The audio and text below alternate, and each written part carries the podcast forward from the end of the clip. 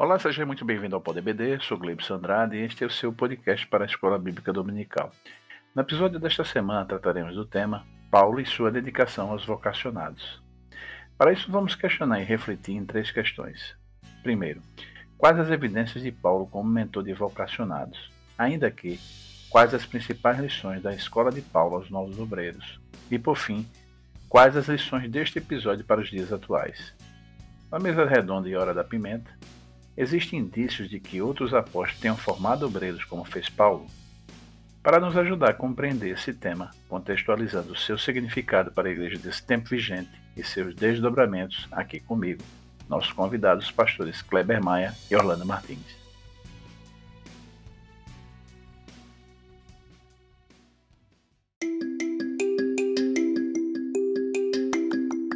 Pai do Senhor, seja muito bem-vindo, pastor Kleber Maia e pastor Orlando Martins. Mais um episódio e desta vez vamos falar exatamente sobre Paulo e sua dedicação aos vocacionados. Continua preocupado com os obreiros. Pastor Kleber Maia, suas considerações iniciais sobre esse tema de hoje, pastor Kleber. A paz do Senhor, pastor Gleibson, pastor Orlando, todos os ouvintes do Pod EBD, uma alegria estar aqui, mais um episódio, mais uma semana trazendo a nossa contribuição para a lição de, de, desse trimestre, agora já a lição de número 9, e louvamos a Deus porque temos visto aí um assunto que é de suma importância para a igreja, afinal de contas, a continuidade da obra depende exatamente dessa questão que a lição vai tratar, o, líder cuidando dos vocacionados, cuidando daqueles que vão ser os próximos líderes, e isso é algo que, de fato, é muito importante, deve ser sempre é, trazido à discussão até para nós pensarmos a importância disso, de formar novos líderes e também pensarmos se nós, assim como Paulo, estamos preocupados com os vocacionados, estamos dedicados ao seu crescimento e estamos trabalhando para que a próxima geração possa ser melhor do que a nossa. Afinal de contas, é o crescimento e a continuidade da igreja que está nesse assunto tão importante e por isso a lição de hoje se reveste para mim de grande importância e que deve, deve ser tratada realmente com muito cuidado por todos. Pastor Orlando, o que dizer desse assunto? Parece que há uma, eu acredito que há uma intenção do comentarista de, de destacar a diferença entre liderar de um simples liderado do que liderar uma pessoa que tem vocação, ministério. Pastor Orlando, é, o pastor Cleibson, o pastor Kleber Maia. Então, esse tema é muito importante, né? Nós vemos aqui o título da lição, Paulo e sua dedicação aos vocacionados. E nós podemos observar na Igreja do Novo Testamento quanto o apóstolo Paulo contribuiu na formação dos primeiros obreiros e quanto as instruções e também as orientações de cunho teológica, doutrinário e ministerial do apóstolo Paulo continuam relevantes e atuais. Até porque quando um obreiro geralmente é ordenado em uma igreja, em uma convenção de pastores ou numa reunião, geralmente são textos paulinos que são lidos. Então nós observamos a importância e a preocupação do apóstolo Paulo na formação de, voca de vocacionados e obreiros e quanto as suas palavras são relevantes tanto para a igreja do primeiro século como também para a igreja atual. Paulo estava ali ensinando em Éfeso, uma cidade muito importante para a igreja do primeiro século, e esses ensinamentos são relevantes para a igreja do século 21. Muito bom. Pastor Kleber Maia, meu companheiro de todas as edições, me permita fazer já a primeira questão. Quais as evidências de Paulo como mentor? Vai aí uma palavrinha que não existia no tempo de Paulo, mentor de vocacionados. Pastor Kleber Maia. Muito bem, é uma, uma questão importante nós verificarmos que Paulo, de fato, ele foi usado por Deus para abençoar e, e, e validar até o chamado de, de outras pessoas, né, de diversas pessoas ao longo da, da, de todos os seus escritos, nós vamos ver diversas pessoas que estarão ali com ele. Primeiro, lembrar que Paulo teve também os seus mentores, né? além do Gamaliel, na época ainda pré-cristã, Barnabé certamente foi uma figura muito importante. É, Barnabé era um homem que tinha uma, uma sólida reputação de, de ajudar outros, né? E nós vamos ver que quando Barnabé começa a andar com, com Paulo, eu creio que isso trouxe a Paulo também uma influência muito grande. Quando nós chegamos lá em Atos capítulo 15, nós vamos ver que já na segunda viagem missionária, Barnabé queria levar João Marcos e Paulo não quis, mas não é que ele não quisesse ter alguém com ele, porque ele escolheu Silas e assim abriu um espaço para um outro companheiro, um, outro vocacionado, um outro mentoreado aí. E, e, assim nós vamos ver que Paulo vai fazer a diferença na vida de muitas pessoas. Nós observamos que quando ele chega em Atos 16, ele encontra Timóteo e resolveu levar Timóteo consigo. Isso mostra a, a primeira fase de, de alguém que vai ser um mentor ou um líder de, de, um, de uma liderança emergente, que é enxergar potencial, ver alguém que tenha realmente um chamado, um potencial para a liderança. Paulo viu isso em Timóteo e já o, o levou consigo. O, caminhar junto também é muito importante que nós vemos aí Paulo fazendo isso, né? as pessoas com quem a gente escolhe passar mais tempo, a, haverá de maneira bem, bem natural uma, uma influência maior sobre essas pessoas ou delas conosco. Então, é importante que já observemos aí Paulo gastando tempo com os seus vocacionados, com os seus liderados.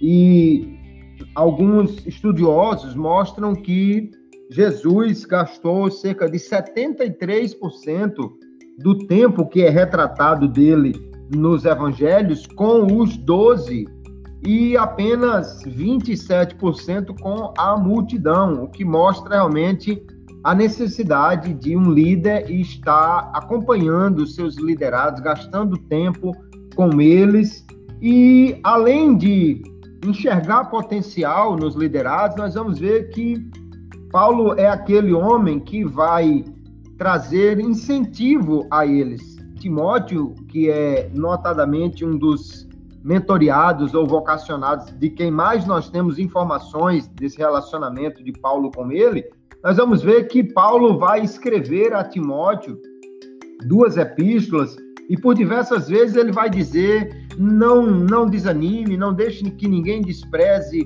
por você ser jovem, desperte ou desenvolva o dom que você tem. Quer dizer, ele estava dizendo: você tem um dom, esse dom foi assumido publicamente é, quando os presbíteros colocaram as mãos sobre você. Então, desenvolva isso, que todos vejam o seu potencial. Eu, eu gosto de uma frase que diz que um mentor ele encontra a, a semente do sucesso no outro e alimenta isso com um, um, um, regador de incentivos e faz com que também ele possa crescer ao dar oportunidade para ele trabalhar.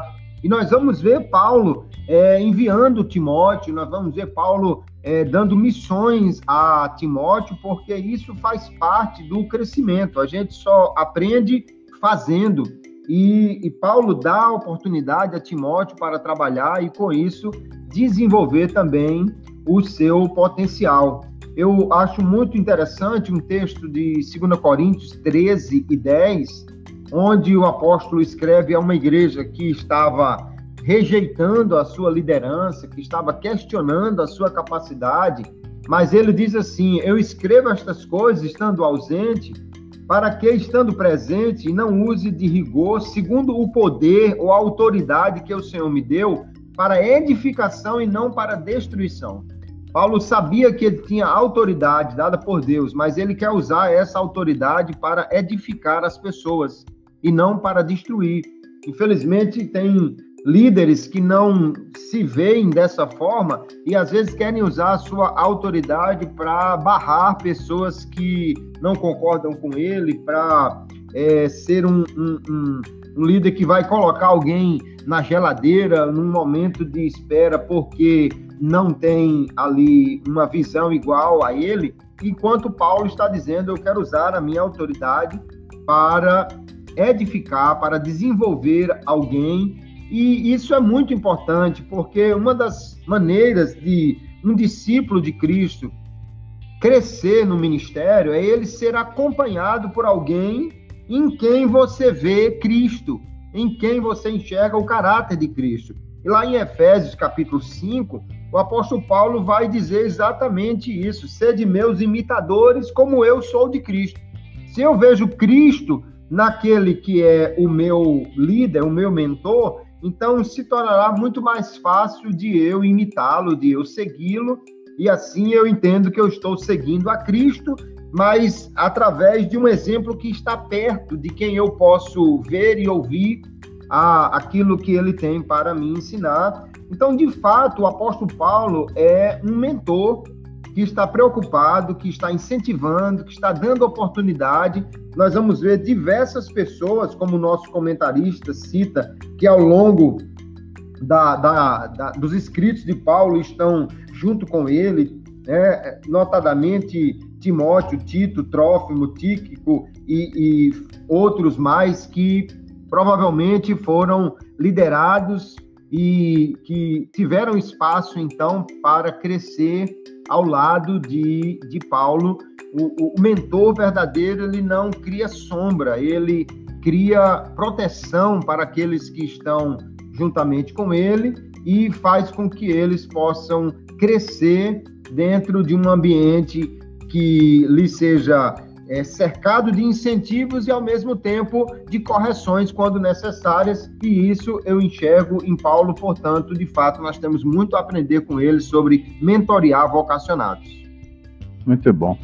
Pastor Orlando, como já foi bem dito aí nessa boa e ampla resposta do pastor Kleber, ele, ele fez muito bem quando ele é, ingressou em duas temáticas que estão, são extremamente relevantes e, ao mesmo tempo, extremamente milindrantes, porque quanto ao comportamento do líder, né, que mentoria seus liderados, e até o próprio ambiente institucional que favoreça ou que dê condições. Né? Não era o caso de Paulo, porque Paulo tinha umas questões institucionais extremamente diferentes das, das atuais que nós temos.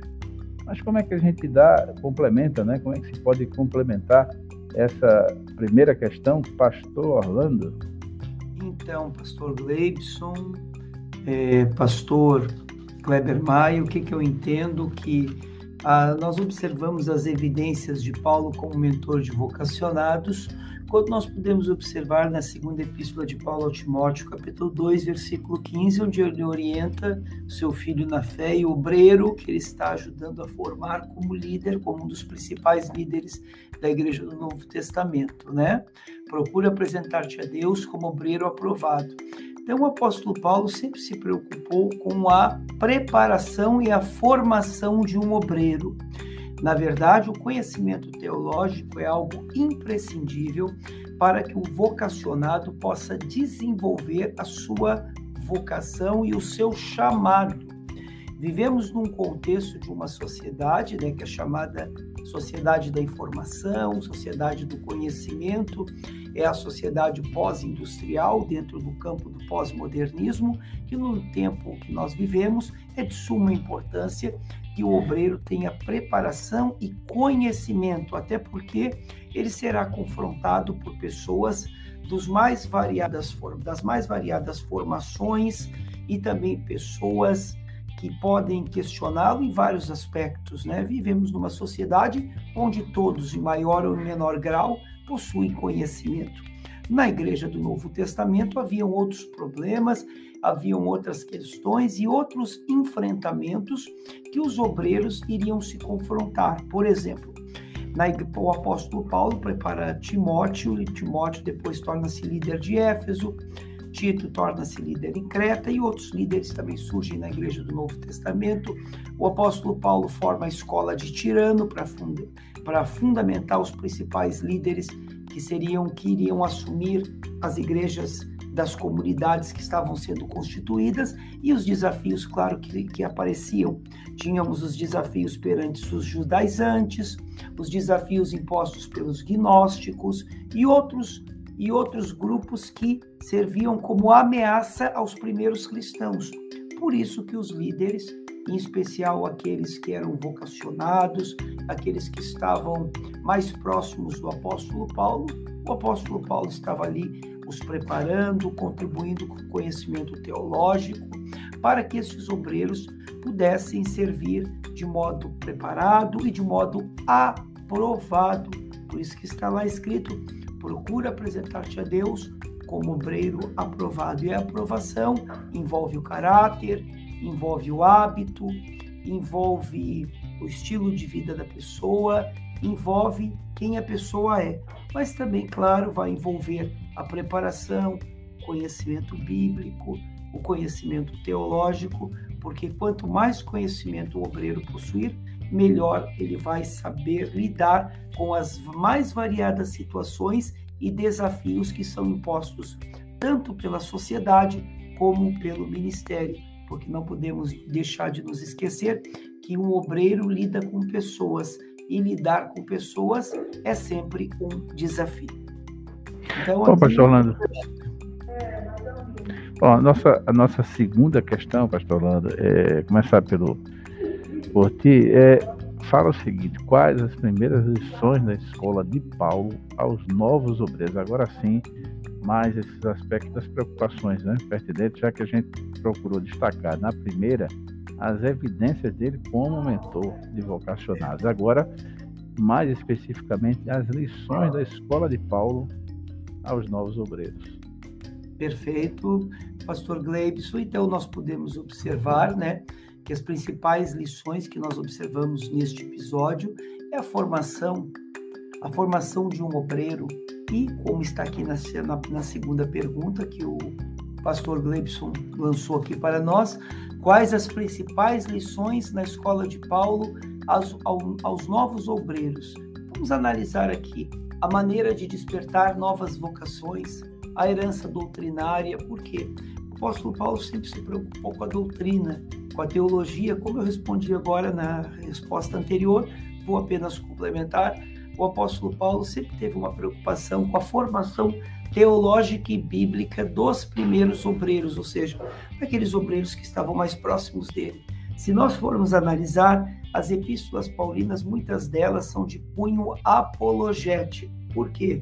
Um exemplo é a epístola aos Colossenses, porque haviam dois tipos de ameaças contra a igreja.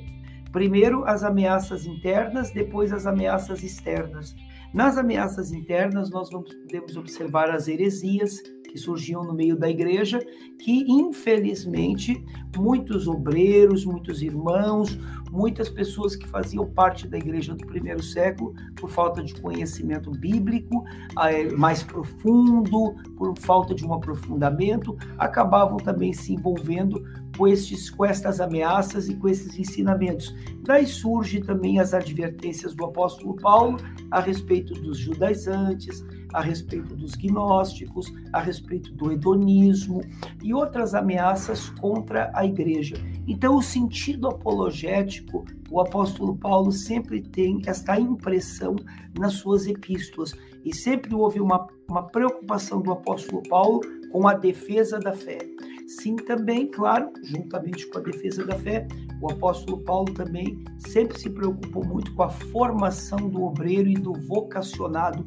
Para quê? Para que ele esteja apto a cuidar, a cuidar do rebanho de Deus. Porque que estes obreiros iriam lidar com membros, com, com cristãos, na igreja do primeiro século, num contexto onde os cristãos eram perseguidos pelo Império Romano, onde os cristãos eram incompreendidos pela sociedade da época, onde permeava a cultura grega, onde permeava a cultura romana, e essas culturas suplantavam o cristianismo. O cristianismo não era bem aceito por nenhumas, nenhuma dessas culturas, e nem pelos judeus.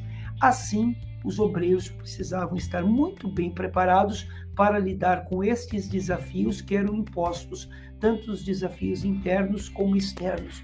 Portanto, a preparação e a formação é muito importante para os primeiros líderes da igreja, da, da, igreja no primeiro século, a chamada igreja primitiva. E complementando a resposta, surge aí a, igre, a escola de Tirano em Éfeso, para formar os obreiros que iam lidar com os, as primeiras comunidades que estavam sendo formadas no contexto da igreja do primeiro século. Pastor Kleber, o que, é que você pode dizer, né, além dessa boa e ampla resposta do pastor Orlando? Pastor Gleibson, de fato o pastor Orlando já apresentou aí aspectos muito importantes. Eu quero só lembrar também que o apóstolo Paulo, é, além de todos esses cuidados que já foram mencionados, ele sempre destaca nas epístolas pastorais o comportamento ético do obreiro, né? Há uma preocupação sempre em mostrar o caráter cristão que, que eles deveriam ter e, e muitas é, observações e como eles deveriam agir em relação ao cuidado com o dinheiro, ao cuidado com o seu caráter, a bebida, enfim, um comportamento ético em diversas situações. Também o cuidado com a família é algo muito importante. O, o apóstolo chega a colocar a família como sendo a primeira responsabilidade do obreiro, a sua primeira igreja. Quem não sabe cuidar da família não está apto a cuidar da família de Deus, da igreja, e, e essa é uma preocupação importante que o apóstolo tem e que devem ter todos os novos obreiros de, de cuidar bem da sua família, é, ter um, um, uma sólida base familiar e um comportamento ético, um caráter bem formado, para que eles possam ter assim uma autoridade diante da igreja, por ver neles realmente alguém que não só é, tem conhecimento, mas tem também uma formação pessoal, uma personalidade cristã que é fundamental. E Paulo sempre insistiu muito na formação dos obreiros, né, no, na, no uso do tempo para crescimento pessoal, no investimento em, em livros, em leitura, em, em formação intelectual. Ele mostra isso a Timóteo e até diz que ele deve ter um crescimento que seja visto por todos, observado por todos, então, cobra do novo obreiro um constante crescimento. Isso, de fato, é uma lição importante para nós, porque se nós queremos liderar alguém, nós precisamos estar sempre crescendo. Do contrário, o, o, liderado vai chegar a um ponto que ele não tem mais do que aprender com o líder, né? Jesus disse: basta ao discípulo ser igual ao seu mestre. Mas se o mestre estaciona, o discípulo tem agora que tomar uma decisão. Ele fica ali naquele mesmo espaço, ou ele vai ter que buscar um novo líder que tenha mais o que lhe acrescentar. Então, os liderados que querem também liderar outros devem sempre estar investindo no seu crescimento e é uma lição que também nós aprendemos aí com o apóstolo Paulo, e eu creio que todas essas lições, se colocadas em prática, vão ajudar muito novos obreiros e quem está já mentoreando outros obreiros a ter um, um bom papel nesse, nesse crescimento, nesse desenvolvimento de lideranças emergentes na igreja. Muito bom. Bom, aquela nossa terceira questão, nossa terceira questão, que normalmente tende a ter uma, ter uma aplicação mais prática né, e mais contextualizada, eu quero dirigir ao pastor Kleber, depois o pastor Orlando, quais as lições, a gente já falou algumas, mas diretamente quais as lições deste episódio que ficam para os dias atuais, além das que já citamos, né, que é totalmente possível aplicá-las para hoje, pastor Kleber. Pastor Gleison, eu quero inicialmente dar algumas ideias ou, ou, desenvolver algumas ideias voltadas exatamente para aqueles que querem desenvolver outras pessoas, aqueles que, que são mentores ou que devem ser mentores de outras pessoas. É que nós devemos investir na vida de outras pessoas. Mas só podemos investir na vida de outras pessoas se dedicarmos também nossa vida, nosso tempo para isso nós precisamos de gastar tempo com as pessoas que querem realmente aprender, aquelas em quem nós observamos um potencial de crescimento. Aliás, esse é o primeiro passo para desenvolver alguém, enxergar um potencial e declarar esse, é, esse essa visão para essa pessoa, para que ela possa entender que você vai começar a desenvolvê-la, ajudá-la nesse desenvolvimento. Paulo fez isso e é algo que é importante. Eu, eu li uma frase recentemente e eu achei muito importante que diz assim: a diferença entre quem você é hoje e quem você será daqui a cinco anos está nas pessoas com quem você passa seu tempo e nos livros que você lê. Então, estar com as pessoas e gastar tempo com elas, sem dúvida nenhuma, vai ajudar a desenvolvê-las e nós devemos sempre investir nisso. Então, investir em, em pessoas é, é algo fundamental para que elas possam crescer. O líder cristão, ele não deve ter nenhum receio e nem causar nenhum impedimento a que seus liderados se tornem maiores do que ele. Porque a, a igreja só irá crescer se a próxima geração for maior do que a de hoje. Se as próximas gerações cada uma for menor do que a sua an antecessora, a igreja está diminuindo e não crescendo. Então, o, nós temos que formar pessoas que sejam melhores do que nós, que vão além de nós, que não sejam apenas auxiliares, mas substitutos que façam um trabalho até melhor. E eu vejo Paulo incentivando aqui Timóteo e, e outros de seus liderados a, a crescerem e a também identificarem outras pessoas com potencial. Lá no segundo epístola a Timóteo, capítulo 2, nós vamos ver Paulo dizendo: olha, você pegue homens que sejam aptos a ensinar também isso a outros, para que passe o que você aprendeu de mim. Então veja a preocupação dele de não só formar Timóteo como líder, mas também formar Timóteo como formador de novos líderes. E nós precisamos investir nesses, nesses líderes. Há uma questão importante também para aqueles que são liderados é, e, e, para os que estão mentoreando outros. O nosso comentarista ele faz uso do texto de Atos capítulo 20 e há, há duas figuras importantes que em pouco tempo eu quero ressaltar aqui. Primeiro é que alguém que é uma ovelha e todos nós, quando começamos na casa do Senhor trabalhando, somos ovelha. Só que vai chegar um dia que essa ovelha vai virar pastor. E quando a ovelha vira pastor, é preciso fazer uma transição, uma, uma mudança na sua mente. Porque enquanto as ovelhas cuidam do trabalho, o pastor cuida das ovelhas. E isso é uma chave que às vezes não vira na cabeça do líder e ele acha que ele continua fazendo o trabalho como ovelha, e por isso até se coloca em competição com as suas ovelhas. Se alguém parece que está pregando melhor do que ele, ensinando melhor do que ele, ele fica ressentido. Quando na realidade, quando o, a ovelha vira pastor, agora qual é o pastor que vai ficar enciumado se as ovelhas estão produzindo muito? De forma alguma. Há, há, há uma transição aí necessária. A ovelha faz o trabalho mas o pastor cuida da formação das ovelhas. E aí nós vamos ver Efésios capítulo 4, o apóstolo falando de que Deus nos deu, ou Cristo nos deu, os ministérios para o aperfeitamento dos santos para a obra do ministério. Ou seja, os líderes são chamados exatamente para formar outros, para capacitar outros, e nós precisamos disso. Agora, o pastor tem que ter o cuidado também para orientar bem as ovelhas, porque as ovelhas não podem virar pastor e depois virar lobo, porque lá no texto fala dos que agora se desviaram, né?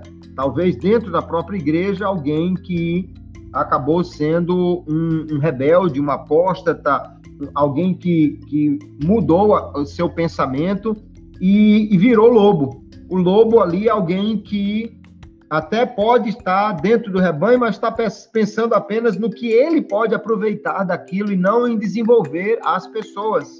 E cabe aos líderes formar bons liderados para que eles se tornem pastores e não lobos, invistam na vida das ovelhas para que eles possam crescer e se tornar também líderes.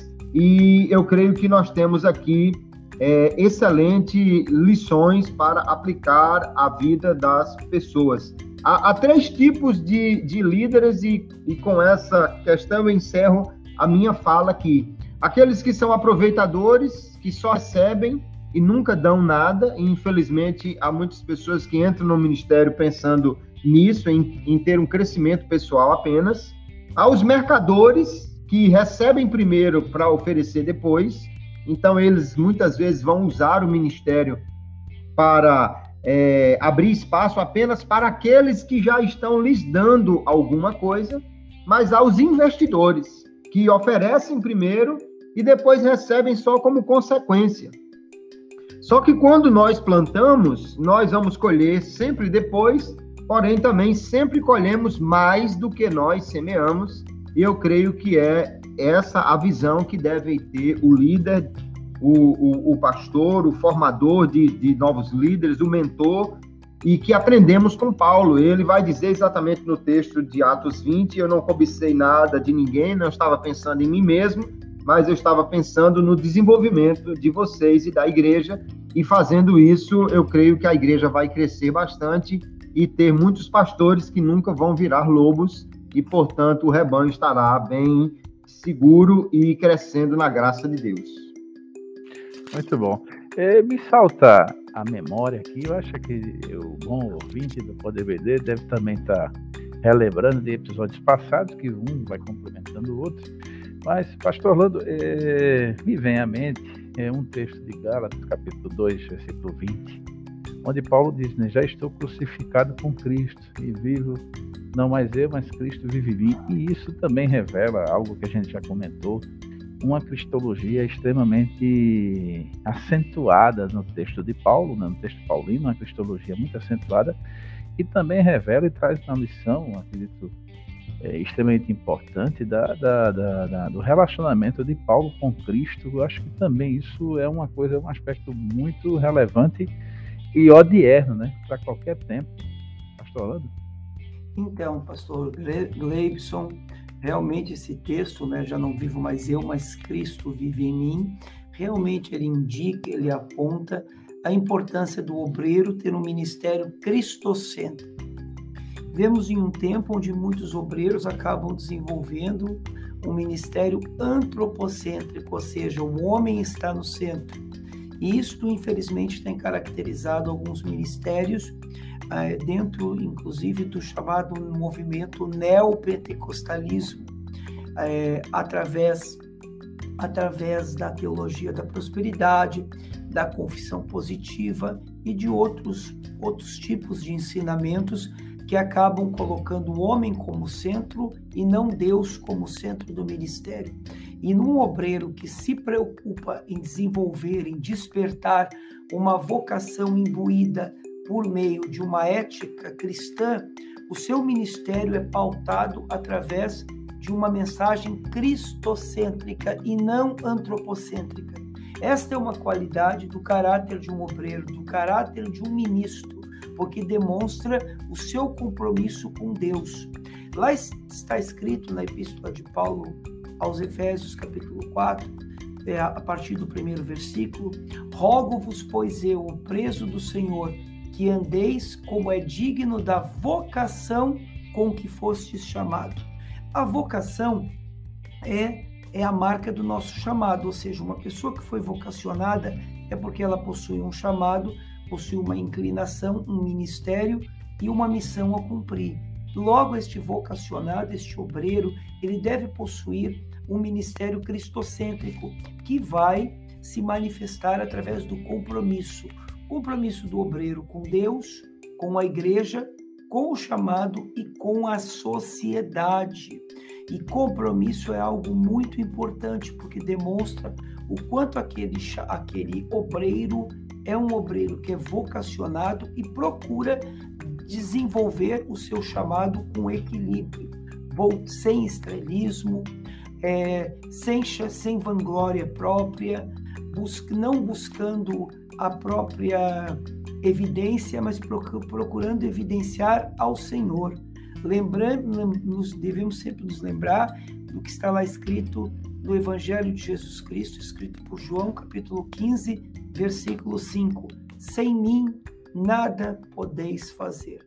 Infelizmente, existem muitas seduções que procuram afastar os obreiros do caminho, do caminho de uma ética cristã e de um ministério cristocêntrico. Por isso que nós podemos observar quando o apóstolo Paulo apresenta as características de um obreiro. É, lá na primeira epístola de Paulo a Timóteo, capítulo 3, Paulo começa assim: esta é uma palavra fiel. Se alguém deseja episcopado, excelente obra deseja. Convém, porém, e aí o apóstolo Paulo apresenta muitas características que, cara, que denotam, apresentam e sinalizam é, qual deve ser o modelo de conduta de um obreiro. E, claro, fazendo um link, fazer, relacionando com o texto de Gálatas 2,20, o modelo de um obreiro é o modelo cristocêntrico, é o modelo do exemplo de Cristo, que não veio para ser servido, mas para servir. Ou seja, nós temos o modelo do Cristo servo, o modelo de Cristo é aquele que vai servir de como base para, para que o obreiro possa desenvolver, despertar o seu chamado de acordo com como a palavra de Deus nos ensina e vai andar de modo digno, como está lá escrito também em Efésios 4:1, que andeis como é digno da vocação, ou seja, vai tendo o seu chamado é, direcionado para uma ética cristã e para um modelo cristocêntrico, buscando sempre a maturidade cristã, que é um andar firme e fiel com Deus. Maturidade cristã é ser parecido com Jesus. Por isso que o obreiro deve ter sempre Cristo como seu paradigma, Cristo como seu modelo. Devemos sempre lembrar que ninguém deve se fazer chamado, é preciso ter chamado. Infelizmente, vivemos numa época que muitos obreiros não apresentam as características de, de alguém que realmente foi chamado pelo Senhor. Tem uma frase de um pensador, que é uma frase muito bonita, que eu gosto muito, que está escrito assim, ó, que é assim: Pois aquele que foi chamado no Senhor, mesmo sendo escravo, é um liberto do Senhor. E assim também, o que foi chamado sendo livre, escravo é de Cristo. Portanto, fomos chamados e vocacionados pelo Senhor para compartilharmos as pegadas do Evangelho. E isto apresenta algumas lições para os dias atuais, princípios éticos, cuidado com a família, cuidado com os valores cristãos, cuidado com a conduta, com o caráter, com o conhecimento bíblico, com o conhecimento teológico, enfim, o obreiro tem vários aspectos que ele deve apresentar a mensagem de Cristo. Mas se ele se pautar pelo modelo de Cristo, sendo um obreiro que vai sempre buscar ter como em tudo a ética de Cristo como modelo para a sua conduta enquanto obreiro, certamente este obreiro vai desenvolver o seu chamado com excelência. Muito bom. Bom, chegamos à hora da pimenta e a mesa redonda com a seguinte questão. Existem indícios de que outros apóstolos tenham formado obreiros como fez Paulo? pastor Kleber Maia.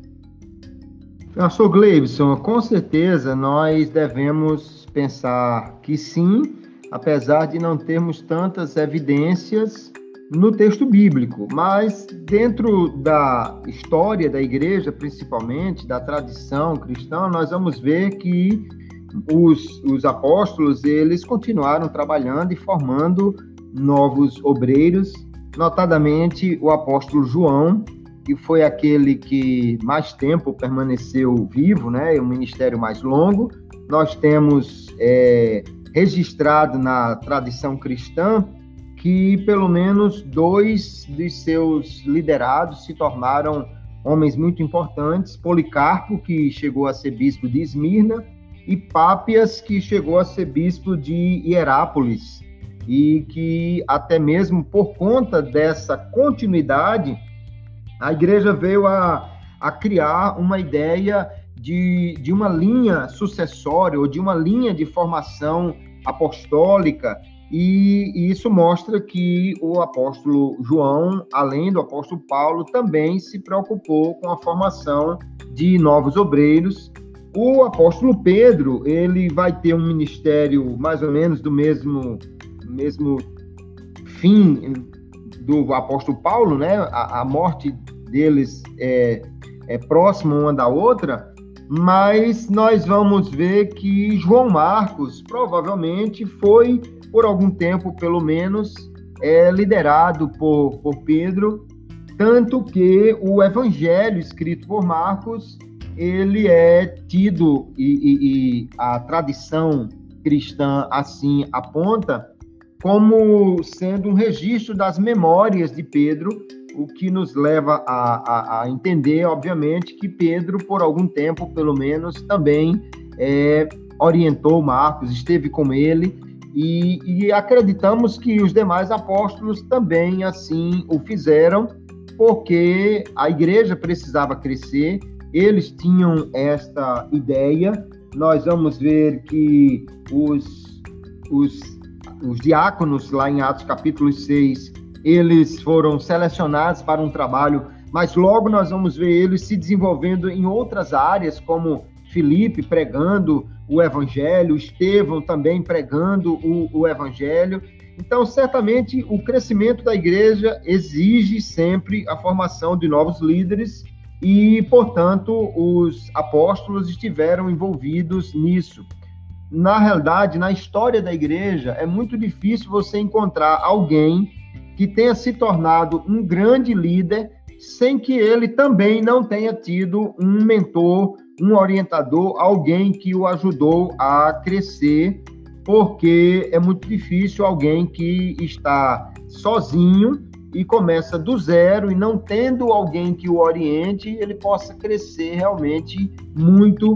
Por isso, a formação de novos obreiros é muito importante e, e eu creio que os apóstolos, assim como o apóstolo Paulo nos mostra, eles entendiam que formar novos obreiros é você dar continuidade à igreja e o, o, o grande, o grande prazer do, do líder é ver que tudo aquilo que ele aprendeu, ele pôde passar para outros e, portanto, não vai ficar somente com ele, não vai para o túmulo o conhecimento e a experiência que ele acumulou. Eu creio que essa visão também era a visão dos apóstolos e, portanto, na história da igreja vemos indícios de que eles contribuíram para formar outros. Muito bom. Pastor Orlando, sua opinião sobre o assunto? Sim, eu concordo plenamente com o pastor e o professor Kleber Maia, vou na mesma linha. Inclusive, para contribuir, eu leio na primeira epístola de Pedro, capítulo 5, a partir do versículo 1 ao 11. Eu não vou ler os 11 versículos, mas eu só começo, eu só leio o versículo 1 e o versículo 2. Aos presbíteros que estão entre vós, ademoesto eu, que, que sou também presbítero com eles e testemunha das aflições de Cristo, e participante da glória que há de se revelar. Apacetai o rebanho de Deus que está entre vós, tendo, cuidado dele, não por força, mas voluntariamente, nem por torpe ganância, mas de ânimo pronto. Depois o apóstolo Pedro continua indicando outros ensinamentos e apontamentos e aspectos muito importantes que contribuem com a formação, desenvolvimento e caráter de um obreiro. Então, nós já temos aqui o exemplo do apóstolo Pedro, podemos ver também o exemplo do apóstolo João e também, claro, dos demais apóstolos, obreiros e líderes da igreja do Novo Testamento. Por exemplo, Timóteo, preparado pelo apóstolo Paulo, contribuiu muito em Éfeso, Tito em Creta e outros líderes, né, foram contribuindo e certamente foram também contribuindo com outros líderes que foram surgindo, até porque a igreja cresceu muito no primeiro século e certamente ela, o apóstolo Paulo, sim, é o que nós podemos observar, né, que nas epístolas e nas cartas é aquele que mais se evidencia pela formação de obreiros.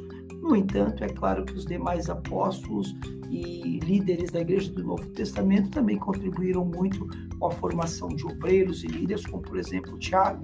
Então, isso é evidenciado ao longo da narrativa bíblica. E concordo sim com as palavras do pastor Kleber Maia, que já esclareceu muito bem este ponto. Muito bem, pastor Orlando Martins e pastor Kleber Maia, por favor, suas considerações finais e aquela dica pedagógica que vai ajudar os professores. Pastor Orlando. Então, pastor Gleibson, pastor Kleber, muito obrigado pela oportunidade de estar participando novamente do Pod EBD. E aqui quero me despedir dos ouvintes, também trazendo aqui uma dica pedagógica. E a minha dica geralmente eu costumo falar sobre a importância da leitura, a importância da, eh, de consultar um bom dicionário, um livro de referência, um comentário bíblico, e nós estamos aqui estudando o contexto do Novo Testamento. Nada melhor do que ler, por exemplo, um comentário bíblico, uma enciclopédia. Temos tantas enciclopédias hoje, o conhecimento é tão democratizado, artigos acadêmicos que encontramos inclusive na internet, né? Claro, em época de hoje em dia o papel aceita tudo, então, obviamente, nós vamos encontrar materiais de qualidade questionável, cuide com isso, professor, mas seja seletivo, leia bons livros, leia bons dicionários, boas enciclopédias e consulte também artigos acadêmicos no campo de teologia, especificamente da teologia paulina, e que tratam sobre a formação da teologia do obreiro. Existem muitos, e eu tenho certeza que você, obreiro, será muito edificado. Pastor Weber Maia. Pastor Gleibson, é, em primeiro lugar, eu quero agradecer a Deus por mais uma oportunidade de aqui trazer a minha contribuição nesse episódio, agradecer a companhia do pastor Orlando Martins, a sua companhia do pastor Gleibson Andrade, todos os ouvintes do Pod EBD. E quero começar a minha, a minha dica final, em primeiro lugar, desafiando os professores a que coloquem em prática essas questões que nós estamos aprendendo nessa lição, que ajudem seus alunos a desenvolverem, que abra espaço, que faça é, uma escala em alguns momentos de participação do aluno, dê espaço para que um aluno traga um, um, um, um ensino sobre um dos pontos da lição ajude seus alunos a se desenvolverem como professores também. Eu lembro de uma de uma uma história interessante que eu ouvi e diz que dois homens vinham numa estrada em direções opostas, um, um ao encontro do outro, e se encontraram em cima de uma ponte. Um trazia um pão e o outro trazia um outro pão, e eles trocaram os pães. E cada um desceu da ponte com um pão. E na outra situação, um homem vinha na estrada e o outro em direção a ele, se encontraram em cima da ponte, uma, um tinha uma ideia e o outro tinha uma outra ideia, e eles trocaram as ideias, e cada um saiu da ponte com duas ideias. Ou seja, quando a gente compartilha conhecimento, a gente não perde, né? E somente acrescenta. O professor poderia, até dependendo do tipo da classe dele, fazer um, uma pequena dinâmica. Se a classe permitir, ele poderia é, trazer uma, uma vela para cada aluno e acender uma das velas e sair acendendo com ela as outras para passar exatamente essa ideia. Uma vela não perde nada quando acende as outras. Ela não vai deixar de, de, de, queimar da mesma maneira e assim ele incentivar os alunos a compartilharem o conhecimento. Poderia, inclusive, desafiar, perguntar a cada aluno: quem você está influenciando, a quem você está ajudando a crescer, porque essa ideia de crescimento, mentoreamento, ela pode e deve ser praticada em todos os níveis. O, o discipulado da igreja, é, formação de novos líderes, formação de novos músicos, formação de novos regentes de conjunto. Se, se cada pessoa, se cada líder em qualquer área da igreja estiver preocupado com a formação de novos, inclusive os professores da EBD, nós teremos material para as próximas gerações crescerem bastante e eu creio que os professores podem aí desafiar também os seus alunos neste propósito. Bom, fica aí a dica para nossos ouvintes, professores e até aqueles que não são, para sucesso e, vamos dizer assim, para a bênção plena de Deus na sua vida. Lidere como fez Jesus, como servo e não como com desejo de tornar seus liderados seus escravos, mas seja um líder servo, um líder que busca o crescimento do seu liderado. Bom, eu quero agradecer de coração ao meu companheiro de todas as edições, o pastor Kleber Maia e o pastor Orlando Martins, pela contribuição que deram e plantaram no reino de Deus no dia de hoje. E a você que nos ouve, que é o pastor Kleber Maia e o pastor Orlando, quero me despedir de vocês com a paz do Senhor. A paz do Senhor, amados. A paz do Senhor, irmãos. Deus abençoe.